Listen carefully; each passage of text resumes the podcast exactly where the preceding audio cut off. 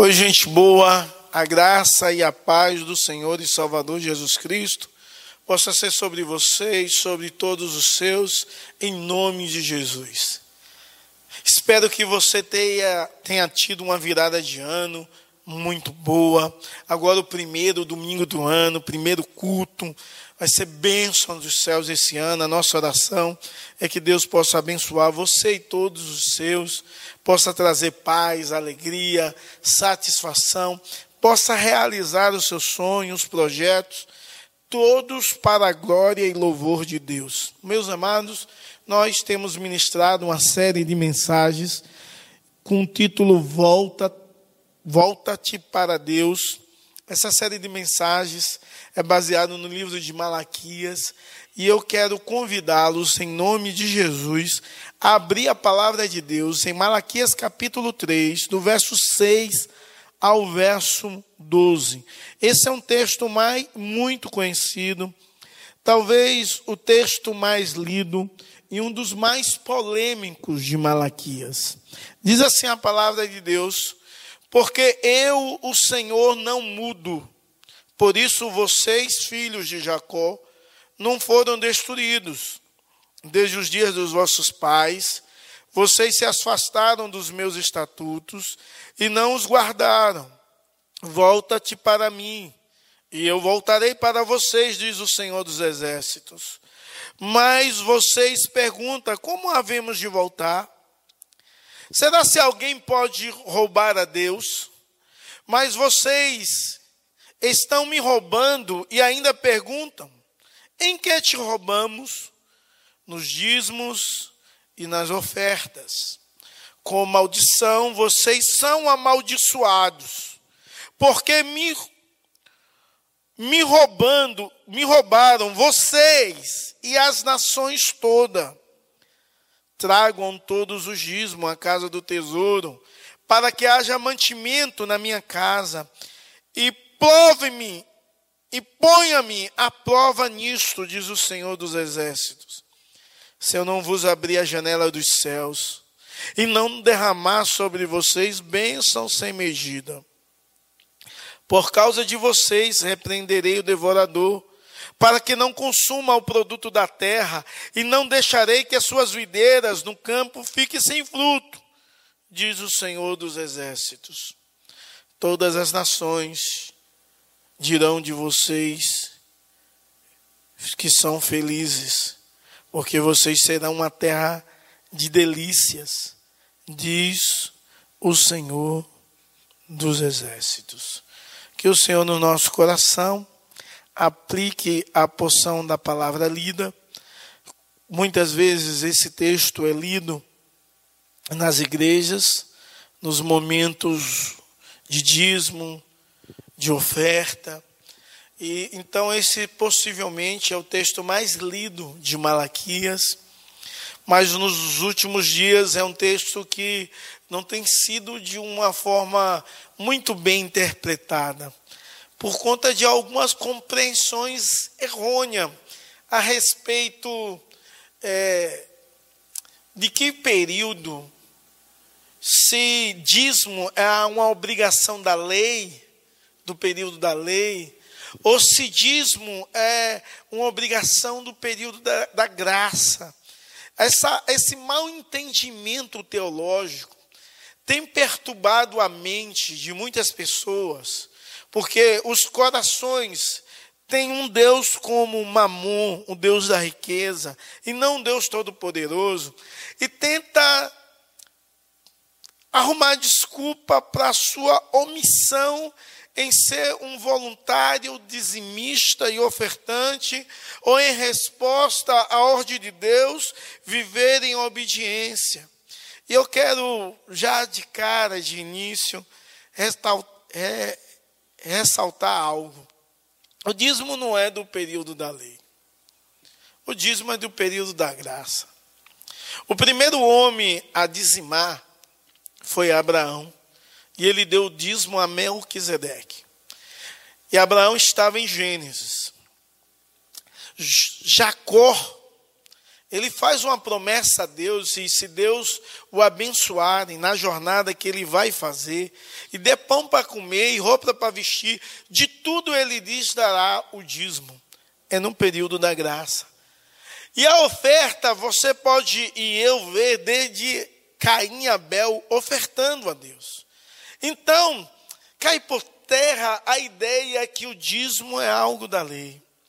Mas eu quero chamar a sua atenção à estrutura de Malaquias, porque Malaquias tem uma estrutura literária muito interessante em toda a unidade, em toda a perícope dela. Há uma declaração de pecado por parte de Deus questionando o povo por algo. Depois, o povo questiona como não sabe em que pecado tem cometido ou porque Deus tem falado aquilo a respeito deles. Depois Deus explica como realmente o povo tem pecado e se desviado do Senhor. Esses versos também vai seguir essa mesma estrutura. Deus ele começa a declarar que ele não muda, ele declara a sua imutabilidade, e, e, ele diz que o povo está afastado dele, e é necessário que o povo volte para ele em arrependimento e fé. E o povo diz: Não, nós não nos afastamos do Senhor. E por que voltar? Em que devemos voltar? E a partir daí, Deus diz que eles deveriam voltar nos dízimos e nas ofertas. Na verdade, esse texto é, de uma forma muito especial, o Senhor dos Exércitos revela o coração de Israel, o coração do seu povo. Deus revela o coração do seu povo. Primeiro, ele demonstra que o seu povo desconfia da provisão de Deus, não acredita no Deus provedor. Depois, ele vai demonstrar que o seu povo é infiel a si mesmo e que o seu povo não se preocupa com as outras nações. Com isso, nós podemos ver o quanto inconstantes, indiferentes e desconfiados são o coração do povo israelita. O povo de Israel é inconstante, indiferente à adoração ao Deus Todo-Poderoso, Criador dos céus e da terra. É necessário também você ver que Deus chama ele de, eles de filho de Jacó. Aqui é uma alusão não de filho de Israel, mas filho de Jacó. Uma alusão a alguém que não foi transformado por Deus, que vivia na mentira e que precisava ser transformado. Isso no verso 6. O Senhor dos exércitos, no verso 6, também vai lembrar o seu povo que Ele é bom, Ele é gracioso, Ele é fiel, Ele é consistente, Ele é benevolente. Portanto, o povo deveria continuar fiel à aliança com Abraão, Isaac e Jacó. Deus ainda nessa introdução, o capítulo, o versículo 6 é uma espécie de introdução, o, capítulo, o versículo 7 também é uma introdução. Deus quer lembrar o povo que se ele não fosse imutável e fiel, os descendentes de Jacó já teriam sido destruídos. Mas porque Deus é fiel à aliança, o Senhor dos Exércitos convida o povo a arrependimento e a volta para Deus. O Senhor afirma claramente que Ele é fiel ao seu caráter, que é imutável. E se mantém, e se mantém fiel a isso, apesar da hipocrisia e indignidade dos israelitas. Apesar de Deus falar que é necessário eles voltarem para Deus, ele, eles perguntam em que havemos de voltar. Como não tivesse nenhum erro, nenhum pecado, como ah, o pecado fosse cauterizado na nossa, nas suas mentes e nos seus corações. Quantas e quantas pessoas estão com sua mente cauterizada? E Deus fala que eles deveriam voltar no bolso. Porque o coração convertido é uma demonstração do bolso aberto. E o povo sabia para que o dízimo era usado. Eles sabiam que o dízimo era usado para apoiar a obra e o ministério de adoração no templo. E quem ministrava no templo? O dízimo servia para as necessidades da viúva, dos órfãos e dos estrangeiros. O dízimo servia para financiar as festas de celebração e as bênçãos de Deus. Então Deus diz que esse povo está com seu coração distante de Deus. O Senhor dos Exércitos é o tema de nossa mensagem. Revela o coração de Israel. E o coração de Israel é um coração que desconfia da provisão de Deus. O verso 7. Desde os dias de vossos pais, vocês as façam dos meus estatutos e não guardam. Volta-te para mim, e eu voltarei para vocês, diz o Senhor dos Exércitos. Mas vós perguntam em que havemos de voltar.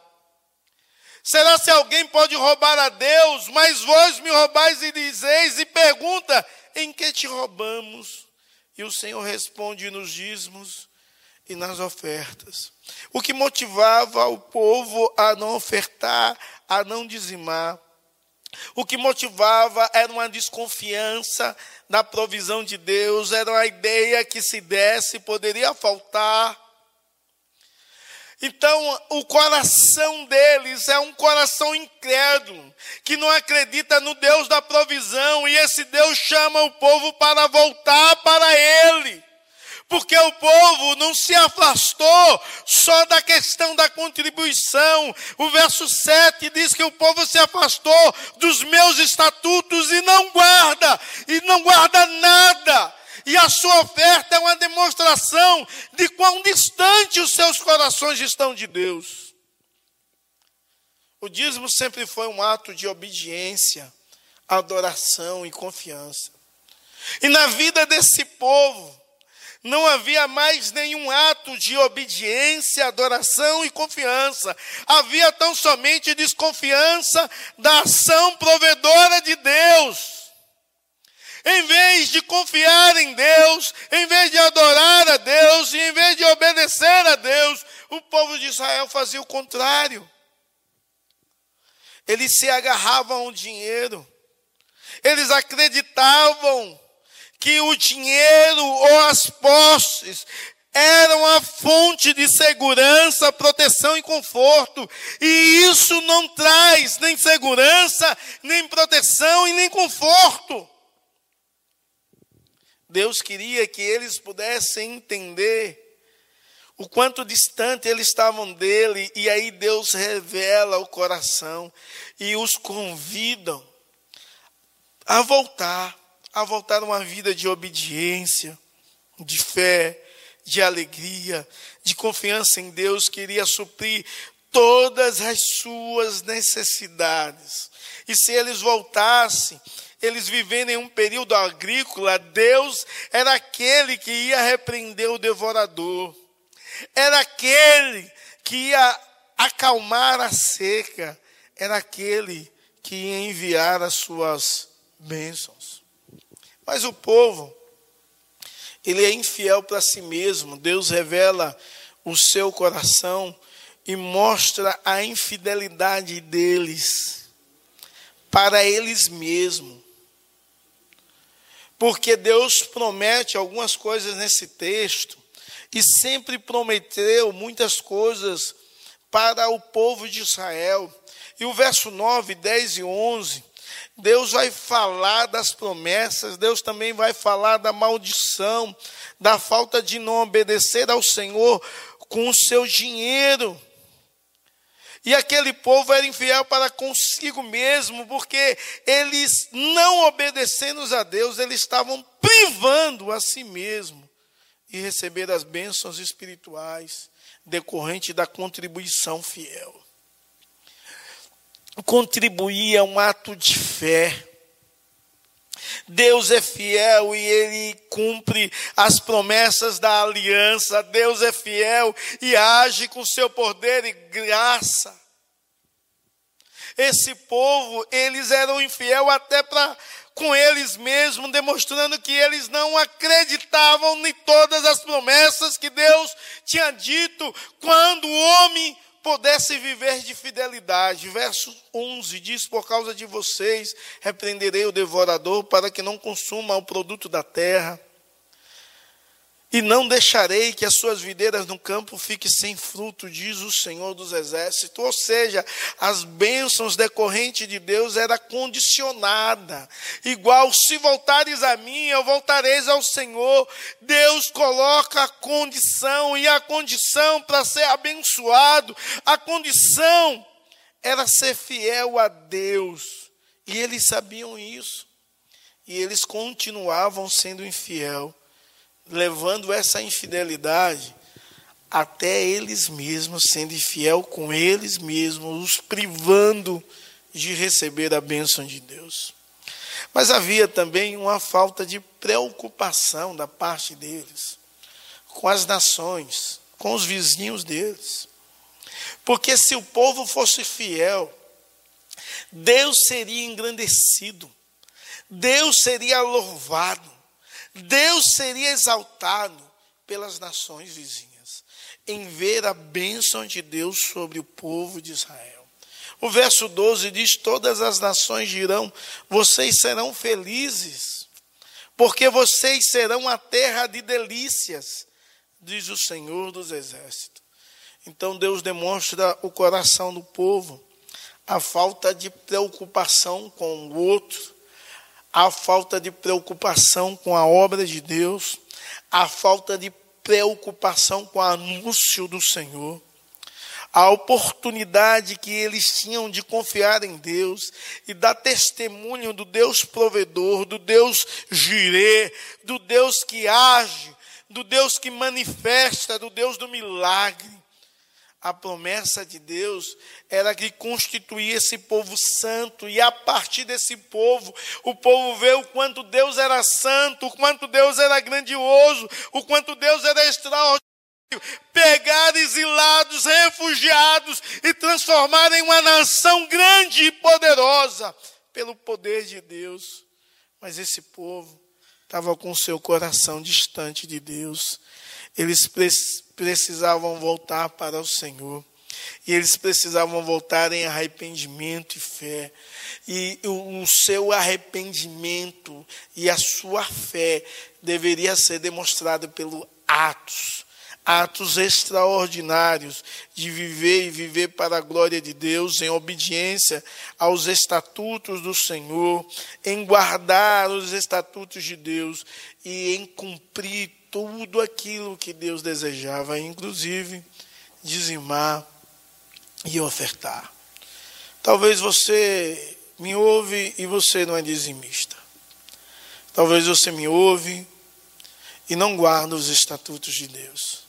Talvez você acha que algumas coisas pertencem ao passado, é do período da lei, porém a sua mente foi elucidada que o dízimo começou na graça. Talvez você diz assim: não há uma declaração específica no Novo Testamento sobre isso. Eu quero te dizer, se você realmente, realmente estuda a palavra de Deus, sabe que dízimo é 10%, sabe que o povo de Israel, os fiéis, tinham uma voluntariedade muito maior, dava muito mais. Se você realmente é um estudioso da palavra de Deus, você vai ver que o Novo Testamento não tem uma citação direta a isso, mas você vai ver que há uma citação direta: aquele que semeia pouco, pouco também se fará. Há uma citação direta, há uma, história que nos leva a entender que o povo não dava só 10%.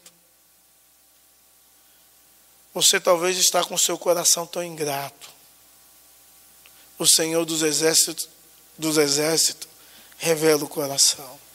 Talvez você está tão distante do Senhor que não tem interesse de dizimar e ofertar, de contribuir com a obra de Deus, demonstrando quem é de fato o seu Deus. Demonstrando a sua incredulidade sendo excluído de receber as bênçãos que Deus promete, a partir da obediência, bênçãos condicionais, sendo desobediente no testemunho daquilo que Deus pode fazer e faz na sua vida, testemunhar aos outros quanto Deus é grandioso. Você precisa voltar para Deus, porque Deus revela o seu coração. O Senhor Jesus diz: Aonde está o teu coração? Aí está o seu tesouro. O seu coração está nos bens, nas riquezas, nas posses, ou, está na adoração a Deus e entende que o dízimo não é uma obrigação, mas é uma atitude de amor. E você dizima em oferta, com gratidão e adoração no seu coração, ao Deus que tudo pode. O Senhor Jesus está nesse lugar e Ele revela o seu coração. E aonde estiver o seu coração, está o seu tesouro. Qual o bem maior que você tem? Que você possa responder isso a Deus e que você possa viver para a glória de Deus. Que você possa começar um ano nesse primeiro domingo, começar em obediência, em guardar os estatutos de Deus, em externar todo o princípio que Deus deseja para a minha vida e para a sua vida. Que Deus te abençoe. Que você possa ser um, um dizimista em nome de Jesus e um ofertante com gratidão no seu coração, não por legalismo.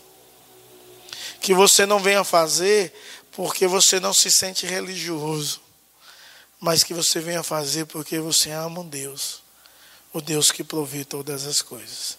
E certamente irá abençoar a sua vida. Que Deus te abençoe em Cristo Jesus. Receber a bênção. Que a graça do nosso Senhor, Salvador Jesus Cristo, o amor de Deus, o nosso eterno Pai, a comunhão e a consolação do Divino Espírito Santo seja sobre você e sobre todo o povo de Deus, espalhado sobre toda a face da terra, hoje e para todo sempre. Amém e amém. Deus te abençoe e que a graça do Senhor venha a ser sobre a sua vida nesse ano de 2021, hoje e para todo sempre. Em nome de Jesus. Amém.